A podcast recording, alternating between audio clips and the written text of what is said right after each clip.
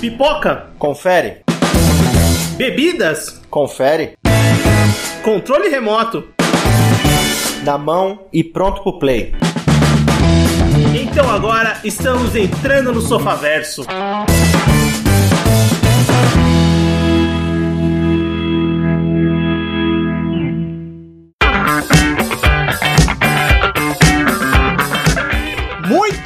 bem, Sofaverso começando. Voltamos para mais um episódio do seu querido podcast para hoje fazermos mais uma parte, a terceira parte do nosso especial sobre o estúdio Ghibli, né? As animações desse grande estúdio japonês que chegaram na Netflix e a gente tá agora conversando sobre elas, falando um pouco do estúdio. E essa é a terceira parte, e a parte, vamos dizer que por enquanto é a parte final desse nosso especial. Pra continuar conversando, o mesmo time tá aqui, eu tô aqui com o Everton. Fala pessoal, e vamos ver se vai ser a conclusão, né? Talvez sim, talvez não, quem sabe, né? Hoje eu tô aqui com o Anderson. E aí, pessoas? Essa terceira parte é de longe a mais difícil de ser assistida. Eu acho que a Netflix fez essa divisão exatamente deixando os filmes mais fracos para essa última parte. Cara, é bem, é bem isso, né? Então, a gente demorou até um pouco mais para gravar, porque tanto pra nossa agenda, né, que a gente quantidade de coisa a gente ia assistir, mas os filmes são mais difíceis de assistir também, né? É bem diferente das outras partes, que tem os maiores clássicos do estúdio, né? Também tem essa, né? Nessa terceira parte não tem um grande clássico do estúdio. Você fala, tá, tem um filme, talvez seja um pouco mais famoso, mas não tem nenhum clássico. Você fala, pô, o Ghibli é esse filme. Tem dois que são, assim, fora da curva. Aí um outro que eu acho mediano e o resto tudo rodando por baixo. Assim. É, não, sim, tem, tem, tem, o seu, tem as suas bons, ruins, médios e tal, mas acho que clássico, clássico do estúdio talvez não tenha nenhum, mas bem, vamos lá. Ó, por exemplo, eu nunca tinha assistido nenhum desses filmes do, do estúdio Ghibli anteriormente. Já tinha ouvido falar de alguns, mas nunca tinha assistido nenhum. Então eu tive que assistir os sete filmes dessa vez para poder conversar aqui. Não que nos outros podcasts eu não fiz isso, eu assisti também, mas alguns eu reassisti, né? Nesse caso foi a primeira vez que eu assisti todos eles. Bem, como eu comentei, são sete filmes que a gente vai discutir nesse, nessa terceira parte, então vamos começar, né? Sem mais delongas, pra gente conseguir conversar melhor sobre todos eles. Vamos começar em 1994. O filme que a gente vai conversar primeiro chama Pompoko, A Grande Batalha dos Guaxinins, ou no título original, Heisei Tanuki Gassen Pompoko. É um filme escrito e dirigido pelo Isao Takahata, e ele vai contar a história lá dos Tanukis, que são uma, uma espécie de guaxinins ali do, do, do Japão, né? E ele vai trabalhar muito com folclore japonês e vai se basear num mangá também, um mangá do Shijiro Sugiura, é, que o Takahata gostava muito, e vai contar a história. É, é a história que o Takahata adora contar, que é, o, é a oposição da natureza com a, a, a cidade, né? Então ali os, os tanukis, esses guaxinins, eles vão usar seus poderes de transmutação, de se transformar, de habilidades de ilusão para tentar sobreviver no Japão que tá se expandindo, né? É, você falou isso do Takahata. Nem parece que esse filme é do Takahata, a princípio. Pelo que acontece, essa coisa, desenvolvimento da sociedade magia, né? Em relação à natureza. Isso parece muito mais um filme do Miyazaki do que propriamente dele. E para quem não tá conseguindo associar, o Tanuki é o famoso pelo Super Mario Bros 3, que é o rabinho de guaxinim, que o Mario ganhou o poder de voar. E acontece exatamente isso, ocorre a transformação. Segundo o folclore japonês, eles são capazes de se transformar em qualquer coisa. Sim. E, e aí, vocês gostam de Pompoko? É um dos mais, dos mais legais nessa dessa leva de filmes, cara. Pelo menos para mim. Porque eu gostei bastante, eu achei a história muito legal. É, esse conceito dos, dos guaxinins do folclore japonês, onde eles conseguem se transformar em qualquer coisa, cara, é muito legal. É, tem uma cena brilhante no, no meio do filme, que é aquela, aquele desfile lá, que é puta, uma das melhores cenas. E eu, eu, particularmente gostei bastante do filme. Eu tenho um sentimento misto em relação a esse filme, porque como parte do filme do, do estúdio, ele é um filme que eu particularmente eu tenho um certo apreço, assim, mas analisando como obra do Takahata é a mais fraca dele, que eu já vi ele fazendo assim no geral. Ao contrário dos outros filmes dele, esse filme não, não propõe uma reflexão muito profunda, sabe? É, não é coisa que ele estava acostumado a fazer. Bem, é, é verdade. Mas também ele tá trabalhando ali, tá certo que tá trabalhando com animais, enfim. Mas a, a reflexão, eu acho que ela existe, só que o, eu gosto desse filme, assim, te dar um panorama geral, eu gosto desse filme, eu acho que, assim, a primeira parte dele, assim, até metade ele vai muito bem, só que eu acho que ele tem uma barriga muito grande, ele fica muito cansativo pro meio, assim. Eu acho que ele Também podia acho. ser menor. Sei lá, eles, come, eles tipo, continuam investindo e tentando criar maneiras. É, por exemplo, quando aparecem os três anci anciões lá que vão ajudar eles no final, eles podiam ter aparecido muito antes no filme para mim. Não, isso sim, isso eu, eu também acho. Pra, pra mim, ele tem alguns pontos que realmente ele enrola bastante a história. É, apesar que isso também tem um objetivo na história de demonstrar a passagem do tempo, dos personagens é, sim, né? Mas mesmo assim, realmente tem umas partes que são que dá uma barrigada forte, cara. É, a sequência do coiote e do Papaléguas um plano não dá certo, faz outra, aí não faz. É, é repetição, então, repetição, exatamente. Foi, foi, exagerado. Sim, exatamente.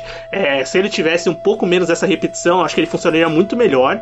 Porque ele é um filme dinâmico, os personagens são engraçados, são interessantes. A gente tem aquele, aquele, aquela parte cômica, né, dos guaxinins ali se transformando e errando e indo intera interagindo com os humanos, assustando eles. Isso é muito divertido. O treinamento deles também é muito bom, cara. A cena que eles tipo, se transformando em objetos, aquela cena é muito boa. Não, então, é, é no, como eles estão quando eles estão usando mais os poderes, aprendendo, né? Treinando ali. Isso, aí eles têm que se transformar numa, numa panela, aí eles se transformam tudo errado, sabe? É, eles é, exatamente. É, essas partes elas trazem o teor de comédia, né? Quando eles vão assustar os humanos pela, pelas primeiras vezes, ali é bem, é bem legal, né? Bem interessante.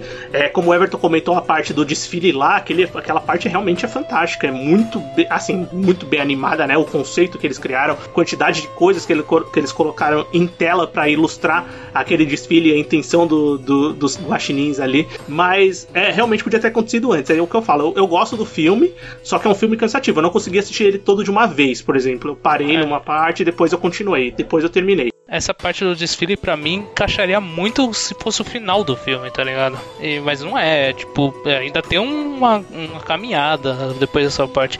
E, e também tem o fato o, dessa nessa cena em especial dos desfiles que, que aparece todas as criaturas do folclore japonês praticamente. Eu, eu achei muito estranha a reação das pessoas, cara.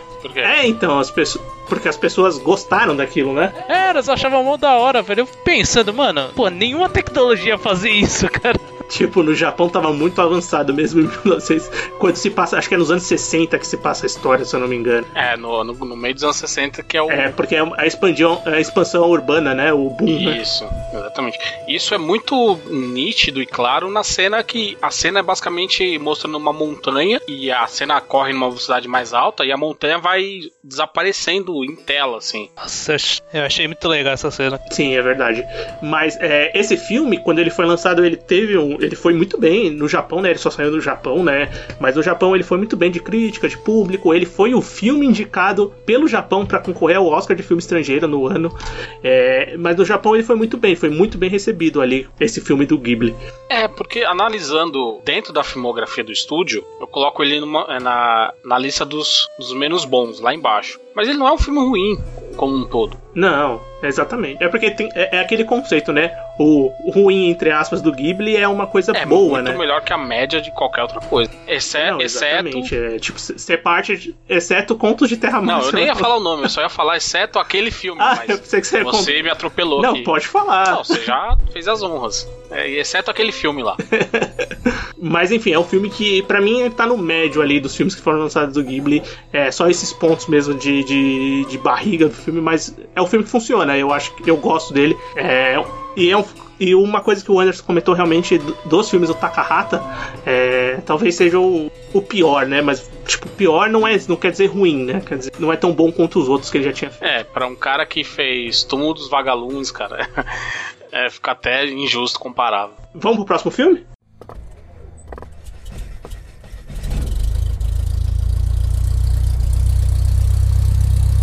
Em 1995, o estúdio vai lançar Sussurros do Coração. É um filme dirigido pelo Yoshifumi Kondo, o roteiro é do Miyazaki e ele vai contar. Ele, ele é baseado no mangá de mesmo nome, chama Mimi wo da Aogi Hiragi, que é a autora do mangá que a gente já tinha comentado na segunda parte, que é. Eu esqueci o nome do filme dos o gatos. Reino dos Gatos. O Reino dos Gatos? É, exatamente.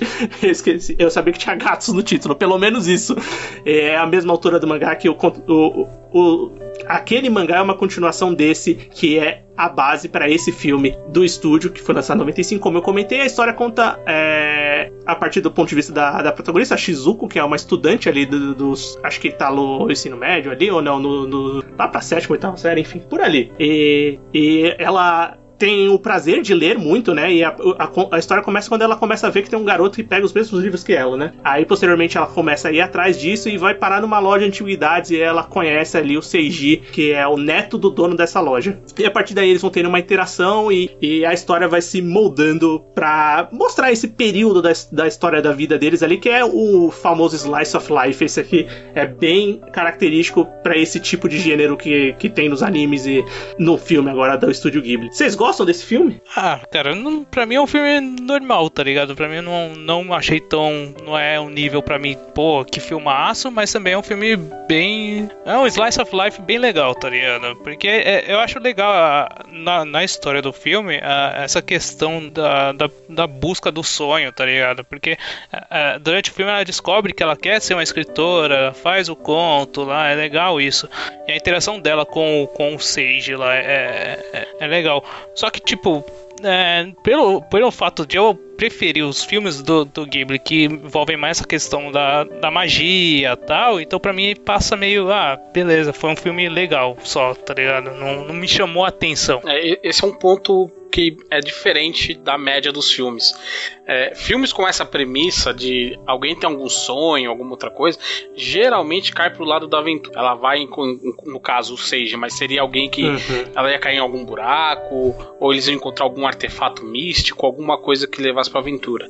Esse filme ele é mais pé no chão. O sonho dela é, é tem algo a ver com ela mesma em relação a, a futuro. Não é descobrir nada, encontrar alguma coisa. E outra coisa que esse filme tem de diferente é a, o tema. É, é o único filme do Ghibli cujo tema é uma canção em inglês. Uma canção do, é. do John Denver, é Take Me Home Country Roads, que é famosíssima, inclusive. E, e para mim essa canção ela combina muito com o que é o filme. Então é essa coisa do pertencimento. Eu só lembro da cena do, do Kingsman, ah. do Kingsman 2.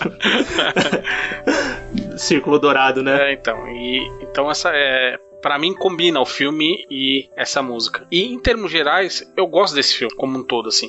Eu acho ele, ele é um filme mais suave, mais doce, digamos assim, uma história mais simples. E, uhum. e para mim ele funciona como uma comédia romântica boa, muito melhor do que aquelas é. que a gente vê na média em Hollywood, por exemplo. E como fato curioso, o Barão do Reino dos Pequeninos saiu desse filme. É, o Barão, o Muta. Isso. O Muta que tá ali também tá participando do filme. Quem assistiu? O, Rei, o Reino dos Gatos, né? Ele mesmo.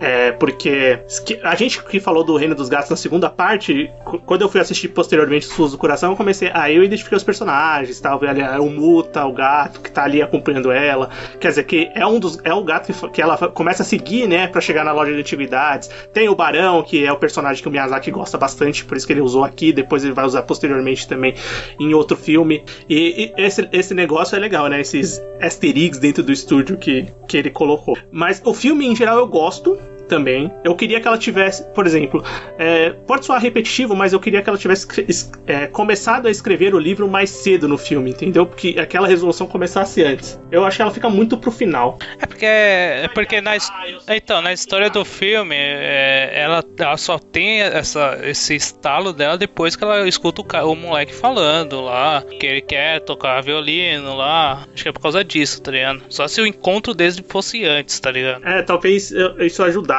mas não sei. Esse filme não tive problema com tão problema com, com barriga, o tempo eu consegui assistir ele direto. É, tem uma cena que eu gosto bastante, que é quando eles se encontram. Não se encontram pela primeira vez, mas que ele leva ela lá e mostra os violinos, que eles vão cantar lá. Aquela cena é muito, muito bonita, cara. Eu, eu, gostei bastante, pelo menos, né? Que ela canta ali, aí você vê uma verdade ali. A, cena é muito bem feita. E posteriormente eu gosto das cenas que ela imagina a história. Eu queria que tivesse mais daqui. Acho que talvez por isso que eu queria que ela tivesse começado a, escrito, a escrever o livro antes. Porque eu gostei daquelas cenas que ela imaginava a história e talvez aquilo podia ter tido mais, né? Que eram sonhos dela, né? Ela imaginando como seria a história que ela estava escrevendo. Mas funciona muito bem o Seiji e a Shizuko. É um casal legal, né? Tipo, você torce para eles darem certo. Uma nota triste desse filme é o, o diretor, o Yoshifumi Kondo, ele era um cara que ele já tinha trabalhado em outros filmes, como animador, e tinha teve a sua chance de dirigir esse filme.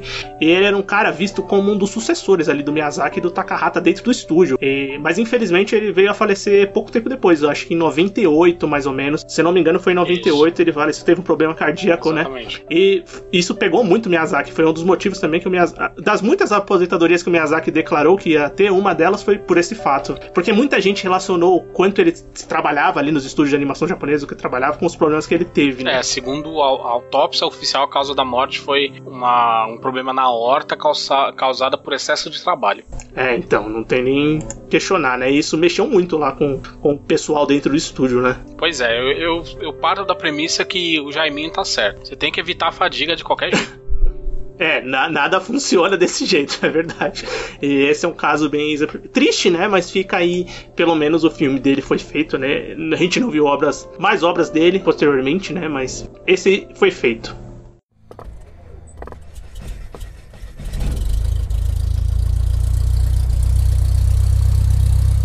O próximo filme que a gente vai comentar agora vai ter um salto bacana de tempo, né? Nove anos, pra gente ter o lançamento de o Castelo Animado. E dessa vez eu vou falar certo, o Castelo Animado. Eu não vou ficar chamando Castelo.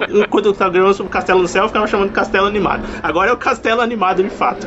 Um filme dirigido e escrito pelo Miyazaki, que é baseado no, no, no, no livro de mesmo nome, né? Escrito pela britânica Diana Wayne Jones. É, o filme ele foi indicado ao Oscar de melhor animação em 2006, mas ele acabou perdendo aquele ano para. Wallace and Gromit o Wallace Gromit muito bem. Eu esqueci o nome, aí, anotei, não tem Aí eu te faço uma pergunta. Outro filme. Quem lembra de Wallace Gromit?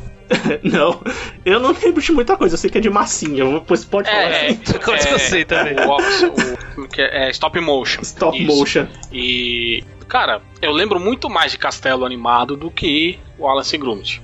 Castelo Animado vai contar a história da Sophie, né, que é uma, uma garota ali que recebe como herança a loja de chapéus lá da sua família e numa parte do filme ela acaba recebendo a maldição de uma bruxa que transforma ela numa senhora de 90 anos. Nem tenho certeza se é essa a idade, mas é uma senhora bem velhinha.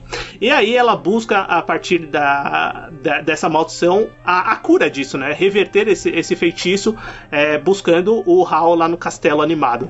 Vocês gostam de O Castelo Animado? Esse filme sofre de um grande problema que é a expectativa. Porque antes desse filme a gente teve a viagem de Shihiro. Então todo mundo ficou assim: nossa, meu Deus, o próximo filme do Miyazaki vai ser maravilhoso. Não foi. O filme ainda é muito bom, mas fica abaixo e aquém comparando com a Shihiro.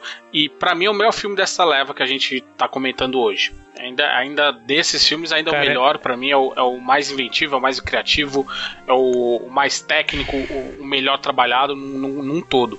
Mas tirando essa parte da expectativa, é um filme bem bacana ainda. É, eu acho, acho assim, melhor trabalhado realmente ele é o que tem mais Tipo, ele tem mais. Você vê que foi mais bem trabalhado, mais recursos para fazer, sabe? Principalmente só o castelo movendo. É absurdo aquilo. Aquilo é uma cena é um absurda. Né? Só que não me pegou de jeito nenhum esse filme, cara. Eu não gostei desse esse filme. filme esse, esse, filme tem essa controvérsia dele ser 50-50. Tem quem, tem quem goste muito, como é o meu caso, e tem quem realmente não gosta uhum. do filme. Cara, eu não sei porque a história em si, para mim, não me pegou de jeito nenhum, sabe? Eu, eu me vi assim, achando o personagem mais legal, cabeça de nabo, tá ligado? que aparece uma parte, depois some e depois volta, né? Olha, é, é, assim, visualmente eu acho que é o melhor filme dos que a gente vai comentar aqui. Ele é lindo. Ele tá contando uma história fantástica, que é bem o que o, o Miyazaki gosta de fazer: colocar esses elementos fantasiosos, mágicos nos seus filmes. Aqui tem e é muito bem feito, é muito bonito. É, mas eu gosto, eu sou, da, eu sou do time que gosta do filme. Eu, eu não acredito que os personagens, acho que eles não foram tão bem trabalhados a ponto de você ter uma afeição muito grande para ele, com eles. Principalmente a Sophie, que é a protagonista do filme. Eu esperava um pouco mais, assim, de uma afeição maior de, entre ela e o Hal, por exemplo. Mas isso dizem que é uma coisa que é muito da adaptação do filme, que o filme ele adapta ele toma liberdades criativas muito diferentes das do livro. É, e o que falta justamente no filme é o que tem no livro que junta mais esses personagens. Tem a família dela sendo introduzida na história, a construção do background, mas também tem a questão do, do livro. Você pode contar no seu tamanho do livro, né? Mas provavelmente deve ser muito mais fácil contar no livro do que no filme de duas horas ali a história deles. Mas realmente falta essa substância de você é, acreditar que eles estão ali tão próximos e se afeiçoaram tão rápido, sabe? Eles têm aqueles, aquele encontro inicial e depois, posteriormente, vai ter toda a jornada de aventura deles, mas não sei, não me compra tanto isso. Mas a história em si, o universo que ele cria, as cenas, é, para mim elas são muito bonitas, cara. E não só por ser bonito, a, o básico da história ele já funciona o suficiente para eu gostar. É, meu problema é com o Hal. Ele, ele é um personagem confuso. Ele dá muito a entender de que logo é... no começo do filme ele ensina, ele faz aquela coisa aérea com ela, dela andar no ar e tal. Depois ele caga pra ela no filme, uhum. aí depois presta atenção de novo, aí depois sacrifica por ela, e aí ele se, se apaixona por. Não, ele, ele para mim é um personagem confuso. O personagem que eu mais gosto do filme é o Calcifer. E esse é o problema é. também da base do livro. Porque no livro eles falam que o Hal é melhor construído porque o Hal é mulherengo, ele dá em cima das meninas. Eles não, ele não tem aquela forma toda monstruosa lá que eles apresentam. E, e, ele é mais mulherengo e é, e é, melhor construído o romance entre Isso, eles. Isso, né? o romance. O, o, que pega pra mim nesse filme é o romance, cara. Ele é, foi feito meio que de qualquer jeito para terminar o filme. Uhum, dá, dá, essa sensação mesmo. Porque pra mim, o, também um outro problema que eu pra, pra mim no filme é o background do, do local, sabe? Porque tá tendo uma guerra, só que eu não entendi porquê, não entendi entre quem. É, tem a questão das bruxas lá, da, da bruxa lá e da magia, mas eu não entendi se todo mundo sabe que se tem magia, se é bem aplicado isso. Tipo, a, o contexto geral eu não entendi muito bem. É, eu, eu, achei que ficou muito confuso, na verdade. Porque eles tinham que realmente contar a história dos personagens, né? Mas aí também pode entrar um problema. Não sei, não um problema, né? Porque isso já gerou ótimos filmes. Mas o Miyazaki tem aquele histórico de não ter o projeto inteiro na cabeça. Mesmo ele sendo baseado no livro, não tem o projeto inteiro do filme assim que ele começa a, a desenhar, a escrever e tal. Então, o filme parece que ele esse dá muita cara de que ele foi sendo introduzindo coisas ali enquanto você estava fazendo o processo e às vezes tem que dar um jeito de colar tudo no final. A influência da guerra tá muito ali porque ele já falou da guerra do Iraque era 2003, então ele coloca mesmo essas coisas que ele está sendo influenciado por fora. Isso é histórico de todos os filmes dele praticamente. Então isso influenciou, tem essa parte da guerra é muito influenciada por isso, mas parece mesmo que ele foi colocando as coisas ali, mas por ter a intenção de colocar, mas não muito bem amarrar na história. Não sei, passa essa, esse, esse, senti esse, esse, sentimento, não sei se é um sentimento, mas passa isso para mim quando eu tô assistindo o filme. Acho que isso ficou muito claro no, na, na personagem mãe do, do Hal, a, a Suliman, é, que ela é uma grande feiticeira e etc, mas não tem o um porquê dela engajar uma guerra ali. Aparentemente é, é um reino, um reino, é um reino que... pacífico, onde todo mundo se dá bem e tal. E enquanto os outros personagens são todos é, cheios de dualidades, eles não são necessariamente nem bons nem ruins, ela, ela ela é o exemplo do personagem que é ruim por simplesmente por ser ruim. E ela, ela para mim derruba um pouco o filme também. Uhum. E, e, é ela que manda no reino, né? Dessa é impressão que é ela que comanda o reino. É, né? o que o filme deixa entender é que o rei tá, tá cansado, ele não manda mais. E aí o Hal fugiu, fugiu exatamente para isso, porque ele não queria entrar numa batalha com ela. Mas mas como o Everton comentou, Cabeça de Nabo realmente, tipo, ele, quando ele aparece é legal e o Calcifer é o personagem que, tipo, ele, esse é um personagem, é um tipo de personagem que precisa de um background muito grande, né? Ali o suficiente que contaram foi o suficiente para você entender ele no filme, porque ele não é o personagem principal, ali funciona muito bem. Mas, mas o filme, assim, ele foi muito bem recebido, né? Como eu te, falei, teve uma boa bilheteria, foi bem recebido internacionalmente, tanto que concorreu ao Oscar de melhor animação em 2006. E é um filme, assim, que nem o Anderson comentou que é controverso. Tem gente que gosta muito, tem gente que, que não gosta tanto. É, eu, lendo críticas sobre o filme, né? Que eu sempre procuro ler críticas, ver qual é a opinião das, de quem escreve sobre cinema. É, realmente também é bem, critica, é bem dividido, né? Tem críticas positivas, tem críticas negativas. É, e esse filme causa muito isso mesmo. Bem, esse era um dos mais um dos outros dos filmes que seria o último do Miyazaki, né? Ele ia se aposentar depois desse filme, coisa que não aconteceu, né? Vai ter mais filme dirigido por ele, a gente vai chegar lá.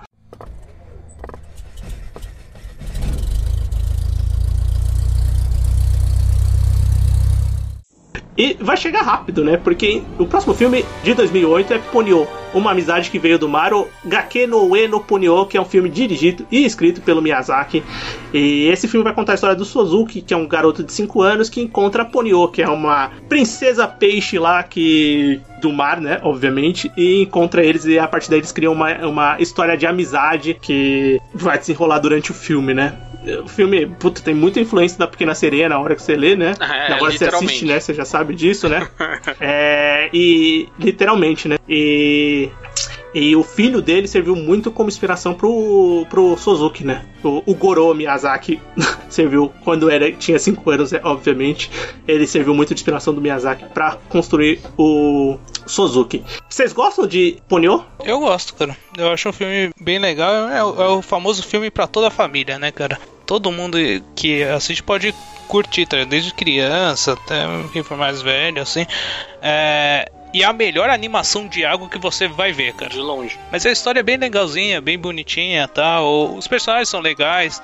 É, apesar do. do, do é, do, Shouzu, do Souzuki lá chamar a mãe e o pai pelo nome, que eu achei muito estranho. Ah, eu não acho não, cara.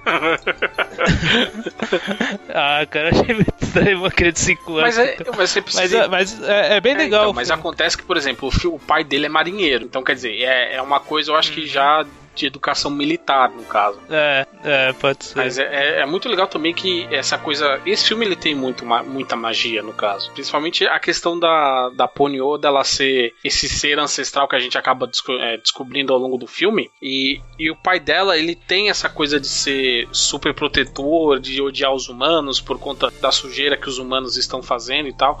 E então quando a filha dele foge e dá de cara com um humano e eles se apaixonam pelo outro, isso vai gerar o conflito do filme, né? Cara, eu gosto bastante desse filme, porque, assim, o Everton falou do, do efeito da água, melhor que esse não tem, mas assim, é um espetáculo visual, tem cenas ali, a cena que ela desperta lá é, puta, é absurda, é tipo, muito bonita, é das melhores, melhores cenas, assim, de sequência de animação, eu acho que do estúdio, velho, eu acho muito bonito mesmo principalmente na cena onde acontece o tsunami. É, exatamente. E a trilha, se você ouvir a trilha e prestar um pouquinho atenção, ela tem uma referência clara à cavalgada das Valkyrias do Wagner. E isso é. é justamente porque o nome da personagem, quem dá o nome de, de Ponyo é o Shoji, não é não é o pai. O pai deu o nome para ela de Brunhilda. E Brunhilda é exatamente a, a protagonista da, do, do, trecho da área né, dentro da ópera chamada O Anel de Nibelungo. Então, quando toca essa música, você faz a associação de uma coisa com a outra, você percebe que é, a fonte da história ela é, é, muito maior do que só aquilo que está em tela. Bem, a, a, trilha é composta pelo Joey Hisaishi, que é o cara que trabalha em quase todos os filmes do Miyazaki, né? Do, e do estúdio Ghibli também, é um, um dos maior nome que compõe trilha sonora pro estúdio. É, é, essa cena é espetacular, mas eu gosto do filme porque é um filme, primeiro, é, primeiro pro público é, infantil. Esse filme eu acho que ele visa bem o público infantil, né? É, ele funciona muito bem porque as crianças são crianças, tanto o Suzuki quanto a, a Ponyo. E a história ela não é complexa, dá para você entender tranquilamente. Sendo criança, a gente entende algumas coisas a mais, obviamente, pela bagagem, mas a criança vai se divertir muito com o filme, com a interação dos dois. É, e, e, esse filme não precisa criar personagens com grandes backgrounds, com flashbacks e tantas coisas. Ele conta a sua história ali, o que ele mostra é suficiente para você entender e você curtir o filme. É um filme divertido, é um filme é, tranquilo para você assistir. Acho que o Ever falou que é um filme família, é família total, né? E esse filme é um filme que tem um tempo bom.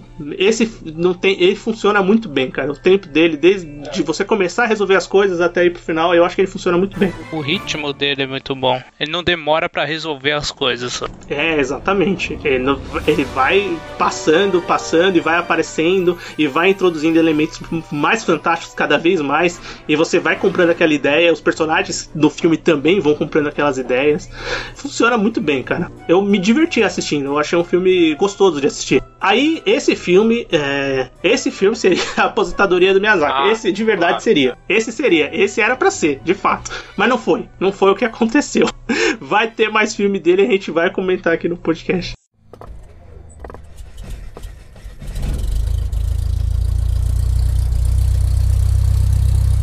Mas continuando, a gente vai para 2011. Em 2011 a gente vai ter o lançamento de Da Colina Cocorico, que é um filme dirigido pelo Goro Miyazaki, filho do Miyazaki. É, porque, é meio óbvio, né? Mas bem, a gente já tinha comentado outro filme dele aqui na primeira parte, que é o Contos de Terra Mar. É, e esse filme ele é escrito pelo Hayao Miyazaki e pela Keiko Niwa, que é autora do mangá de mesmo nome.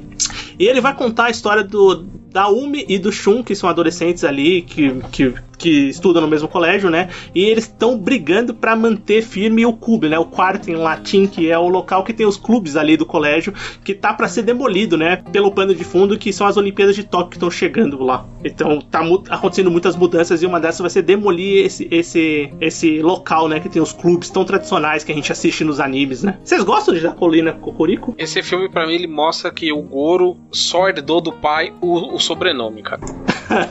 Acho que você não gosta Não, muito. eu não gosto desse filme, cara. Honestamente. É, eu acho ele um filme arrastado, lento, e principalmente a construção do romance dos personagens ali, é, ela parece muito devagar. Assustadora. Então, ela parece muito devagar e do nada vem uma revelação que não deu nenhuma dica ao longo do filme. Ela simplesmente aconteceu só pra ter a reviravolta do filme. Quase que esse filme fica em sexto lugar, hein, cara? Exatamente. Mas, mano, esse filme é. é, é eu, eu, eu gost, não gostei tanto assim. Eu, eu, beleza, eu achei que tem algumas partes que são legais. Principalmente, eu tava conversando com o Vinícius, o conceito. Se, se focar só no conceito dele salvando o local lá, ia ser um filme muito mais legal. Também acho. Aí o problema é essa história familiar dela e desse moleque para mim não fez sentido algum também. E toma o final inteiro do filme e você já fica de saco é, cheio. Você fica torcendo pro filme acabar, cara. É, eu acho que um problema desse filme, como eu falei pro Everton, se fosse só a questão do. do do local, né? De você trabalhar melhor os clubes que tem ali, dos personagens que tem lá, focar mais na comédia, é, o filme ia funcionar muito bem. Ia ser um slice of life muito divertido. Só que quando você coloca esse dramalhão de novela mexicana, novela aqui brasileira, de. Meu, isso é coisa que a gente já viu 80 vezes nas novelas aqui, né? Isso acontece toda hora. Esse drama de que o pessoal se apaixona, depois descobre que são irmãos, isso aí é batido. E não tem nada a ver com. Primeiro, o que o estúdio conta nos seus filmes normalmente. Não tem nada disso. E ali no filme não funciona pois muito é, bem. cara. É. se- por exemplo, se tivesse desenvolvido toda essa história de forma satisfatória e, que a gente se importasse com os personagens e de repente chega nesse final, a gente ia falar, puta merda, olha casaco, não sei o que. Mas não, ele simplesmente aconteceu do nada. É uma saída de roteiro preguiçosa. Pra mim, esse filme, em essência, ele Sim. parece uma versão piorada de sussurros, cara. É, porque ele tentou construir esse, esse romance entre as os adolescentes, mas onde aquele funciona, esse aqui falha totalmente. Ele lembra mesmo. O, o que eu acho bizarro também nesse filme é essa questão do deles meio que descobrirem que são irmãos e no minuto seguinte eles descobrirem que não são mais, sabe? Pra mim, tipo, é, é o, é o choque da descoberta e depois, ah, não, tudo bem, vocês podem ficar juntos porque vocês não são irmãos, não, foda-se. É É, tudo- muito. É porque é tudo muito rápido, né? Emendado uma coisa na outra. Uma coisa seria se eles descobrissem que são irmãos, tipo, no começo do filme, e fosse revelar o que não no, no final, né? Eles terem que viver ali numa relação. Ia ser meio bizarro, na verdade, né? Mas pelo menos ia ter um pouco mais sentido de você criar a expectativa e já matar ela no- na cena seguinte, né? Isso é algo bem problemático. Mas assim, como eu falei, eu acho que o filme tem essa. a- a- quando mostra. Quando mostra o clube e eles indo atrás de manter o clube, é, é interessante, cara. É legal. É, se fosse só aquilo, eu acho que funcionaria muito melhor. O problema é os personagens que, além do romance não ser bem construído, eu também não gosto muito dos personagens. É, tem essa também, né, cara? Não tem nenhum personagem carismático assim, você fala, nossa, que personagem legal. É, não tem nem, nem o chefe. O do- mais legal pra mim é o cara do, do clube de filosofia. A parte final é engraçada, né? Quando chega o chefe das. o- como se fosse um coordenador lá de todas as. dos colégios da região, né? Que vai lá visitar o, o quarto em latim, que é o local que eles estão tentando salvar. Aí todo o pessoal explicando o seu clube, né? O do filosofia é o mais legal mesmo. A gente trabalha, a gente, se a gente quiser, a gente fica sendo dentro de um barril, né? Tipo, coisa mais simples possível. Mas isso, isso funcionaria muito melhor se aparecesse durante o filme todo. Bem, vamos continuar? Vamos pro próximo filme?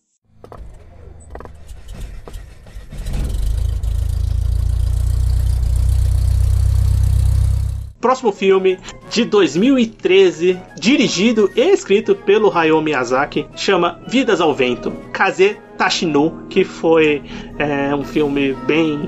é, ele foi baseado, né, no. Ele é baseado no, num livro e num, e num mangá do próprio Miyazaki, de mesmo nome. E ele vai Sim, contar. que é baseado em, em outras coisas também, né? É, o baseado do baseado, né? Ele também é baseado na biografia do engenheiro japonês Jiro Horikoshi. É isso. Exatamente, que é o protagonista do filme, né? E também num romance do Tatsu Hori, também tem muita coisa isso também. Que é o mesmo nome de Vidas ao Vento, né? Bem, essa coxa de retalhos vai contar a história. Vai ser uma cinebiografia, né? Só que animada, né? Do Jiro Hirokoshi como o Anderson comentou, que viveu de 1903 a 1982, que foi um engenheiro aeronáutico ali que construiu o caça Mitsubishi A6M0, pilotado pela Marinha Imperial Japonesa durante a Segunda Guerra Mundial.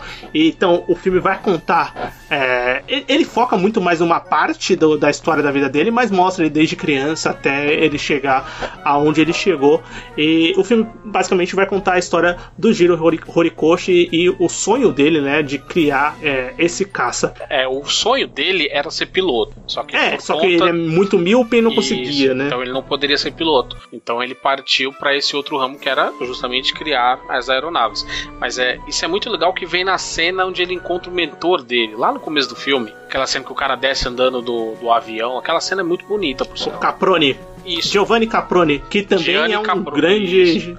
E ele era. Grande aeronáutico italiano, né? Isso. E ele foi criador de uma, uma aeronave modelo Caprione CA 309 Ghibli. Ah, que legal. Também foi utilizado na Segunda Guerra Mundial. Então, Olha só. A gente, a gente já sabia que era de, de, de, de, aviões italianos, né? A inspiração pro, pro nome do estúdio, né? Muito. A gente já tinha comentado lá na primeira parte, mas aí você fez a relação muito bem. Muito bem. É, e, e, e o filme inteiro ele passa uma sensação que realmente foi feito com muito. Tipo, com muito carinho pelo Miyazaki. Porque é um, realmente um tema que ele gosta muito, né, cara? A questão de aviação, a questão de aviões de guerra tal. É, e, e para mim, eu, eu achei. Eu, foi o filme que eu mais gostei dessa leva de filmes, cara. Eu achei muito bom. É, eu gostei muito do personagem do, do, do, do, personagem do Jiro Horikoshi no filme, cara. Eu achei muito legal. É, e para mim ele tem um ritmo muito bom, mesmo sendo o mais longo. Para mim o ritmo dele é muito bom, cara. Cara, eu, eu gostei também desse filme. Eu gostei é, de como o filme é construído, assim, como uma cinebiografia. Ele vai tratar lá de, de acontecimentos do Japão, né? Ele vai tratar lá de um, de um, grande terremoto que teve em Tóquio, que eu até esqueci, tem um nome específico do evento lá. Acho que é Grande Sismo de Canto. É isso. Que aconteceu em 1923. Então ele vai mostrar esse, esse acontecimento, é, vai contar a história do Giro, vai mostrar as coisas acontecendo ali no mundo. Eu acho que o filme é muito bem construído, tanto na parte é, real ali, palpável, quanto dos sonhos dele, quando ele vai entrar nos sonhos, quando ele conversa com o Caprone. É tudo muito lúdico, é muito bonito e funciona muito bem. Eu gosto dos personagens que, que são introduzidos no filme, como é contada a história dele. E você dá pra ver muito o Miyazaki se entregou muito para fazer esse filme, né? Deve ser uma coisa que ele tinha muita vontade de fazer. Até porque esse é o último filme dele. Até ele é, resolver. Esse é o último filme dele. Até ele resolver sair da aposentadoria por alguma razão específica. É, já está, não, já está trabalhando no novo filme, né? Isso a gente tem notícia há um, mais de um ano que ele já está trabalhando no novo filme. Já saiu da aposentadoria. Mas enfim, não se sabe no título nem nada ainda. É, é eu sou eu vou ser o do contra, porque eu não gosto desse filme também, cara. Ele É, então. Ele... Eu acho que você vai na corrente dos tem muita gente que não gosta do filme, que nem o Castelo Animado, mas enfim, manda mal. É, ele para mim ele funciona como uma antítese do Porco Rosso, por exemplo. Enquanto o Porco Rosso é aquela coisa entre guerras e você tem o foco na batalha e etc. Esse aqui enquanto eu tava assistindo, eu tava esperando para ver como que seria a relação entre o Giro e o uso das máquinas dele para uma questão de guerra, que é coisa que ele era contra no começo do filme. Que ele não achava que os aviões deveriam ser usados para esse tipo de fim. Que ele, ele, tratava a própria aviação como uma forma nobre de arte. Então, é, ver aquele tipo de criação ali, eu queria ver mais do personagem. E, e as partes onde envolve ele e a mulher dele, cara, eu acho elas absolutamente desnecessárias ao longo do filme. Eu tava procurando muito mais é, ver, o, uhum. ver a parte interna do personagem, assim, o conflito dele fazer uma coisa muito bonita e usada pra um fim tão nefasto, sabe? Então, isso para mim decepcionou muito ao longo do filme. É, uma das maiores críticas do filme é justamente isso. É um filme de guerra, que tem um pano de fundo de guerra, mas ele não mostra guerra em nenhum momento, né? Tipo, não mostra nenhuma ação de guerra ou eles comentando abertamente é, sobre o mostra... uso das armas para guerra. Isso eles não fazem. Isso é uma crítica que é normalmente levantada em relação a esse filme. Não mostra cenas de guerra, mas também eu acho que não precisa mostrar cenas de guerra. Mas é, eu acho muito é a questão da, do conflito pessoal, né? Isso, mas eu acho muito esquisito também você fazer um filme no meio de uma guerra tão séria e os personagens são todos alheios ao que tá acontecendo. É como como se eles estivessem numa redoma e aquilo não existisse. E, e aquilo não tem impacto direto no, na vida deles, no dia a dia. Até porque o, a maior parte do filme se passa no começo dos anos 40. Ou seja, uhum. é, é, no, no meio da guerra. A maioria.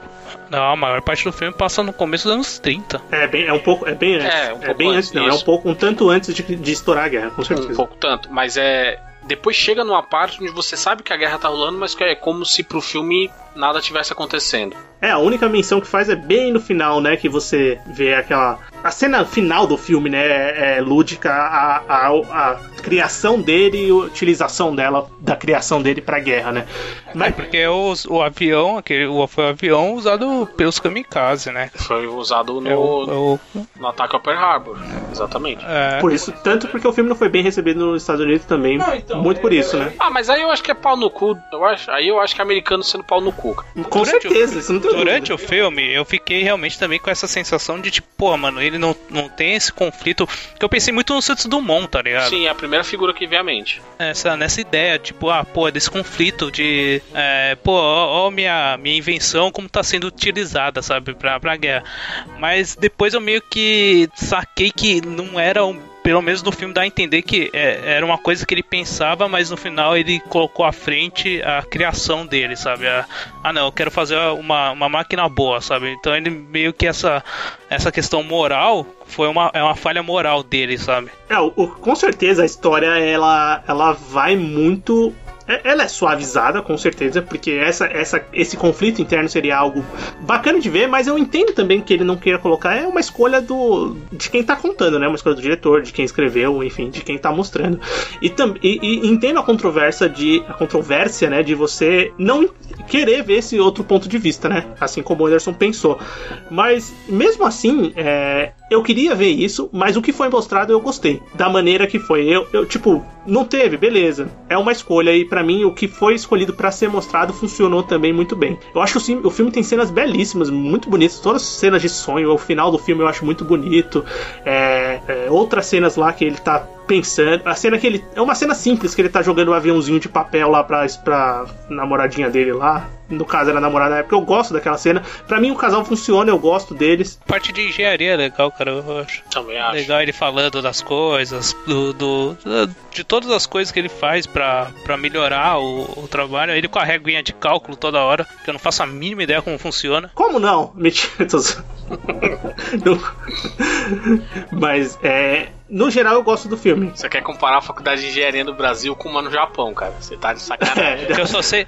Não, ele tava usando aquela régua... reguinha lá na. É, régua de cálculo é só o que os, os meus professores mais velhos falavam. Ah, eu usava régua de cálculo, não usava essa HP, não. Mas assim, no geral, eu, no geral, eu gosto do filme. E o, o fato curioso de quem, quem, quem é o ator de voz do Giro é o Hideaki Anno, né? Que é o. Cara, isso eu fiquei muito surpreendido, cara. Hideaki Anno pro ouvinte que não associou o nome, é o criador de Neo Genesis Evangelion. E não, depois eu fui procurar para ver se era tipo só uma pessoa japonês que tinha o mesmo nome do Hideaki Anno. Não, é, é o Hideaki Anno mesmo, é, de fato é ele que, que dubla. Tem entrevistas e tem a divulgação do filme, ele tá lá com o Miyazaki. E é bacana, bacana saber que eles estão interagindo ali. É, dá pra ver que a voz do cara é um pouquinho diferente assim do normal, tá ligado? Da, da dublagem. Meio que talvez ele não seja, não é um cara, pelo menos pelo pelo que eu vi, ele não fez muitos trampos disso, tá ligado? Não, provavelmente não. Então, tipo, Mas ele... dá pra ver que é um pouco diferente. Aí eu fiquei muito surpreso, cara. Mas ele já trabalhou com Miyazaki em outras oportunidades também. É, a mais famosa, eu acho, é Náusica, que ele é o animador do, do filme. Sim. Bem, se a gente pegar os animadores principais do Japão, vai ter, tipo, uma porcentagem muito alta que vai ter trabalhado de alguma coisa do Miyazaki, do Takahata, ou do Ghibli. E, assim, o Hideaki não vai fugir disso, mas, pô, ele devia ser, tipo, lá no comecinho, né? É, é legal saber disso. Bem, vamos pro último filme dessa lista?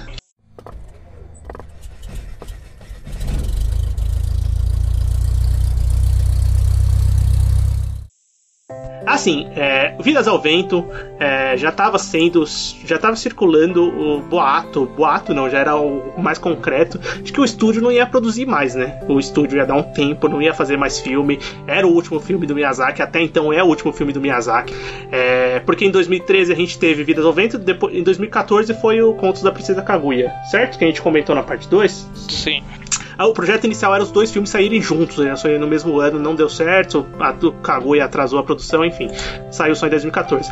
Mas em 2014 saiu outro filme do, do estúdio do estúdio Ghibli, que é Memórias de Marnie. Omoide no Marnie, que é um filme dirigido pelo Hiromasa Yonebayashi, e o roteiro é do próprio Yonebayashi, tem a Keiko Niwa, tem o Masashi Ando, e é um filme que foi indicado ao Oscar em 2016, só que não levou, quem levou foi Divertidamente. É, eu acho o filme mais legal que. que mil vezes melhor que esse filme, com certeza. E deixa eu adivinhar, Everton, esse, essa é a posição 7, né? Essa é o odiei esse filme, é. Então, então calma, calma, olha o áudio no coração, velho.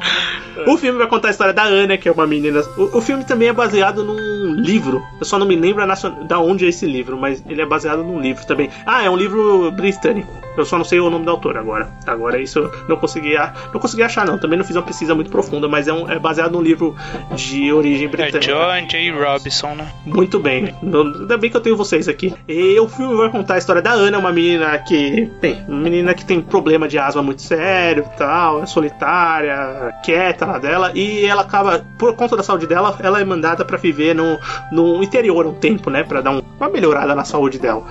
E a partir daí ela decide explorar o, o lugar, né? Conhecer e tal. E ela conhece uma velha mansão abandonada e faz amizade com a Marnie, que é uma garota loira que mora ali naquele lugar. E aí, vocês não gostam do filme por quê? Porque eu já sei que vocês não gostam, né? Vocês já se manifestaram. Cara, eu falei que eu odeio esse filme, eu odiei esse filme. É não, odiar é uma palavra muito forte, né?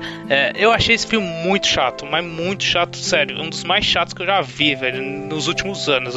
Esse foi difícil. Sério mesmo, velho. Eu achei muito chato, cara. Eu não aguentei assistir esse filme inteiro, cara. Eu assisti a parte, parava, tem uma parte que eu acelerei, parava, assistia de novo. É, eu achei os personagens chatos, eu achei a protagonista muito chata. A construção dos personagens não funciona, cara. É, não funciona e é, a, o plot twist final, que é a, aquele, aquela ideia, é meio meio manjada, depois você já nota que é meio manjada e, cara, para mim não acrescenta nada, sabe? Eu, eu, realmente não gostei desse filme, não sei porquê, não sei se é porque é, é, em comparação aos outros do Ghibli, tá ligado? Eu acho que eu só fiquei assim com, com Contos de Terra-Mar, tá ligado? Ah, eu acho, eu prefiro Contos de Terra-Mar, velho. Eu gosto mais de Contos de Terra-Mar do que de...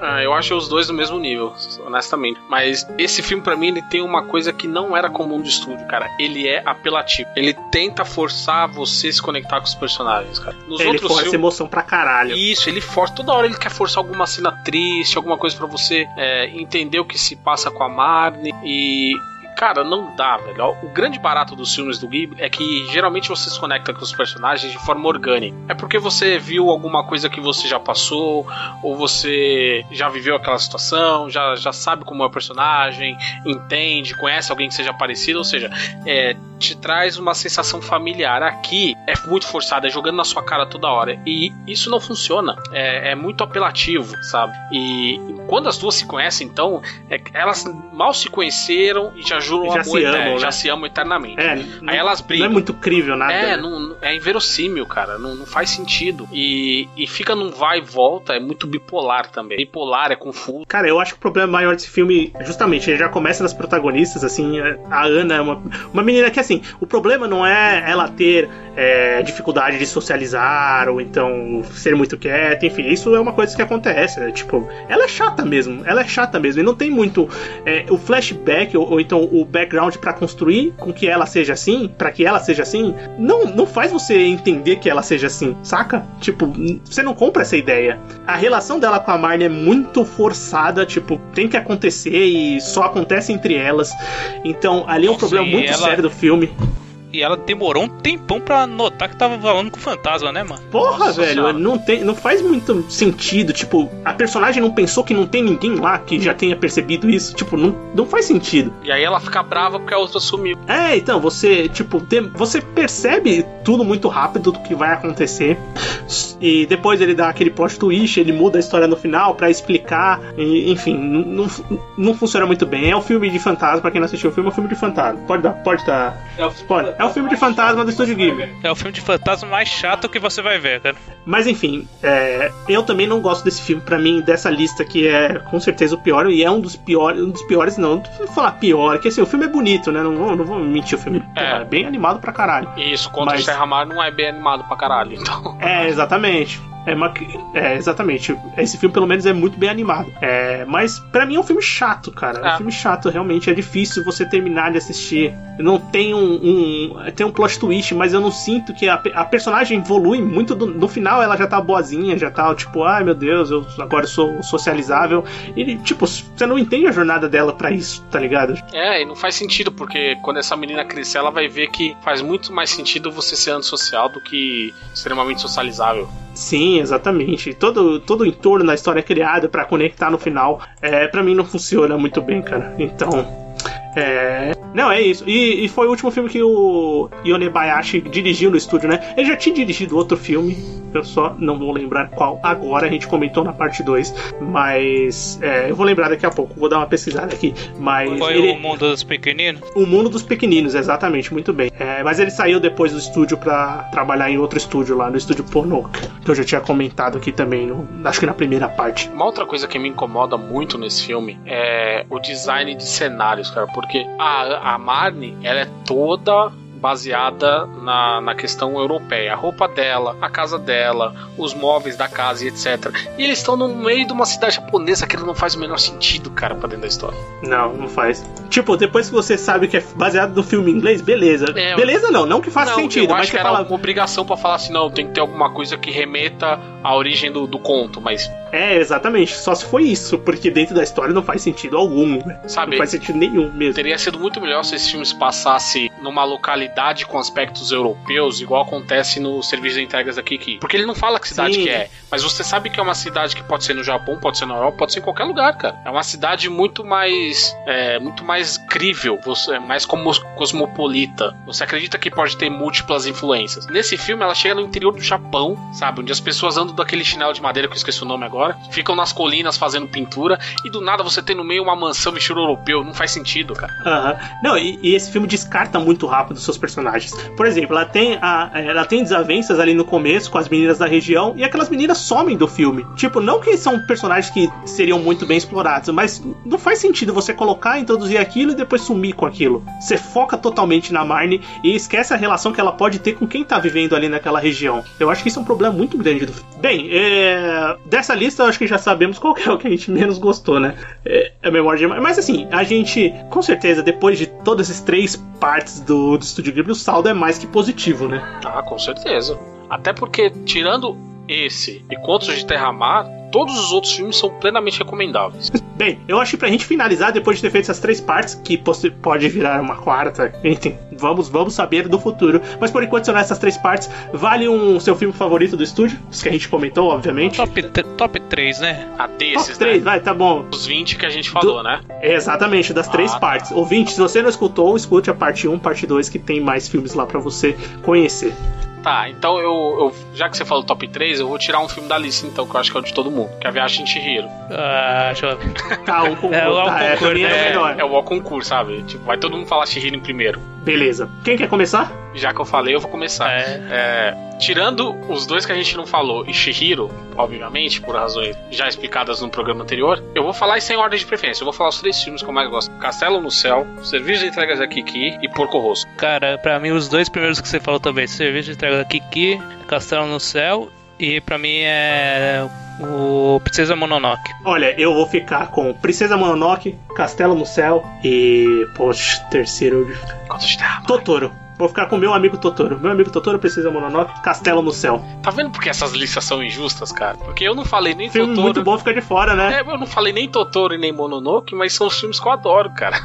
É, então, então pô, é. é. difícil, né? Eu adoro o Porco Rosso também, é cara. Foda. Tipo. Mas eu até gostei é porque a é gente escolheu filmes diferentes. Ninguém escolheu os mesmos filmes. Então. Tá. Acho que. Não, só Castelo no Céu foi. Sim, mas a escolha foi mais variada. É, eu e o Everton. É, exatamente. Exatamente. Bem, então já sabemos que os melhores filmes do estúdio são Shihiro, Castelo no Céu mais algum, né?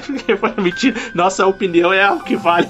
Só que não. Mas enfim, eu espero que você, ouvinte, tenha gostado dessas, dessas discussões dos filmes, né? Lembrando, tem a primeira, tem.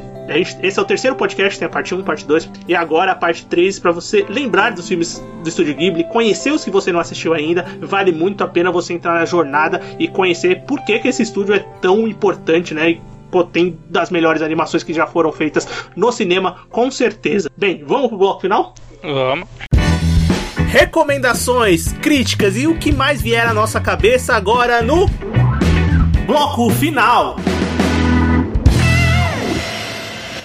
Muito bem, bloco final do Sofaverso, onde a gente vai comentar alguma coisa que a gente assistiu, leu, escutou ou qualquer outra coisa que você queira trazer para o debate, valendo. Quem quer começar? Eu vou falar já que é isso, vou falar junto com você, porque Provavelmente você vai falar a mesma coisa, que a gente assistiu o Resgate, o filme do Netflix com Chris, com Chris Hemsworth. E porradaria de alto nível, cara. É muito bom, cara. Cara, Eu dirigido, pra caramba. Filme dirigido pelo Sam Hargrave, que é o primeiro filme dele, né? E ele é mais um daqueles diretores que estão despontando ali nesse novo cinema de ação, vamos dizer assim. Os caras que vieram ou de coordenação de dublês ou que eram dublês, a gente tem no cinema é, o David Lynch, o Costel, eu acho que é o nome do cara que fez os. os tá de, começou, né, a franquia John Wick, tá dirigindo agora os, os, filmes.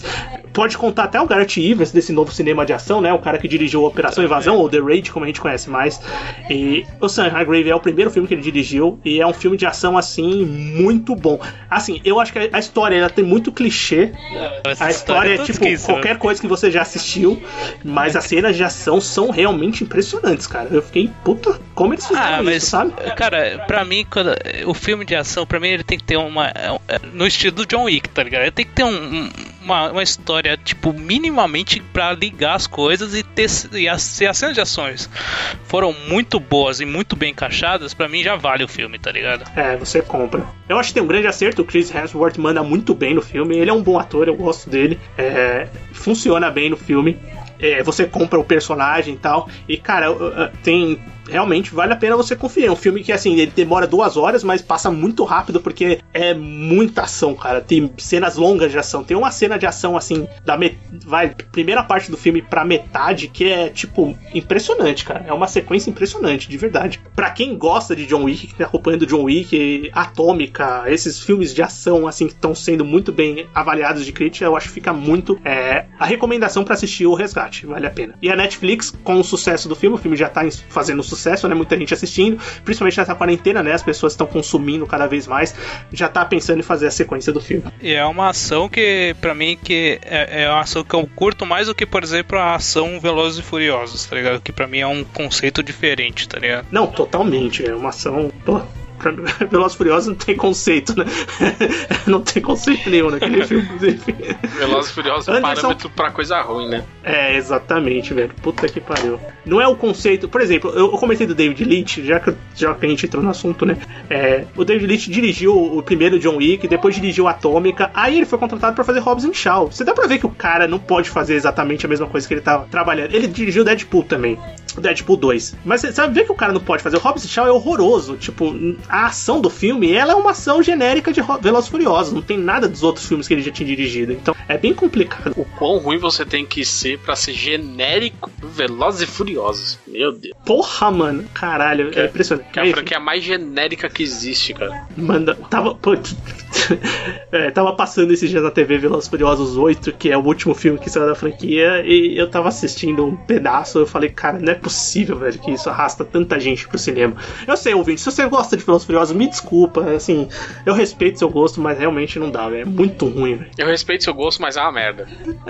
eu respeito seu gosto, mas eu não concordo porque senão seriam muitas pessoas erradas juntas. Anderson, sua recomendação, que a gente já falou bastante. Bom, ao contrário do que a gente tava falando, vou indicar uma coisa boa, que é um disco, um disco brasileiro de rock da banda Vivendo Ócio, que saiu agora em abril de 2020. E o legal é que esse disco ele saiu cinco anos após o último trabalho da banda. E o nome do disco é o nome da banda, é homônimo no caso. E ele é muito legal porque ele traz uma mistura ali, claro, do rock, mas ele tem um pouco do reggae também, misturado com um pouco de bossa nova e tal. Como já é costume da banda fazer isso. E principalmente as letras desse disco, elas estão um nível de crítica social muito alto. Então, é, eu, eu acho incrível que o timing do disco foi muito bom. Ele estava sendo produzido já desde o ano passado e ele acabou saindo agora em abril. Ele encaixa muito com o tempo que a gente está vivendo. E eu vou dar destaque para duas músicas desse disco, que uma se chama Paredes Vazias que foi escrita a partir do sonho do guitarrista, vocalista, e aborda justamente a questão da desvalorização da arte e o, o comportamento da tradicional família brasileira. E eu tô fazendo muitas aspas aqui, que é esse comportamento bizarro de é, eles querem pautar o que é arte, sabe? É, igual teve aquela questão do Queer Museu que foi censurado e a porra toda. E uma segunda também é, se chama Massagem de Ego, que ela fala justamente das, das celebridades de internet, essa coisa de fake news, é, o tribunal. É, o tribunal da internet, sabe? É aquela coisa assim, não, tem que cancelar fulano, porque não sei o que, aquela coisa toda. E, e a crítica de quanto mais tecnologia o ser humano tem, mais tempo ele se afasta das pessoas. Ele tá mais preso olhando por uma tela do que olhando ao redor. Então essa música aborda muito isso. E eu recomendo o disco como um todo, essa banda é muito boa. Tava esperando um trabalho novo deles e o disco que veio, cara, é muito gostoso de ouvir. Ah, acredito que está em todas as plataformas digitais aí que Eu acredito música, né? que sim, porque eu como de praxe eu costumo alugar os filmes e músicas. Você aluga os CDs também? Também. os CDs, os, é, os álbuns, né? Isso. Em geral. Mas sim, Mas, tá no Spotify. Deve, tem, tem no provavelmente Spotify. deve estar tá, sim. Não, tá, Bem, eu vi pelo Spotify mesmo, mas tá, tá tudo lá. Fica a recomendação musical também do Anderson. E, bem, vamos chegando ao fim de mais um episódio, né? Obrigado, ouvinte, por escutar mais um episódio, né? Se você quiser conversar com a gente, segue a gente nas redes sociais. Twitter é Sofaverso, Instagram é Sofaverso também. Manda e-mail pra gente, podcastsofaverso.gmail.com. Lá você também consegue conversar com a gente. É... A gente tem um grupo no Telegram, se você quiser conversar com a gente pelo Telegram também, tem o link direto para você entrar no grupo lá no post do podcast. E escuta o podcast, né? A gente tá em todas as plataformas Spotify que a gente comentou ali. Não só escute música, você pode escutar o Sofa Verso lá também. Também no Deezer, no iTunes, Player FM, Cashbox, onde você quiser escutar a gente, você encontra. E, e pode, pode escutar no site também, né? Que é o sofaverso.com.br. Muito obrigado. A gente volta no próximo episódio. Valeu. Valeu. Falou.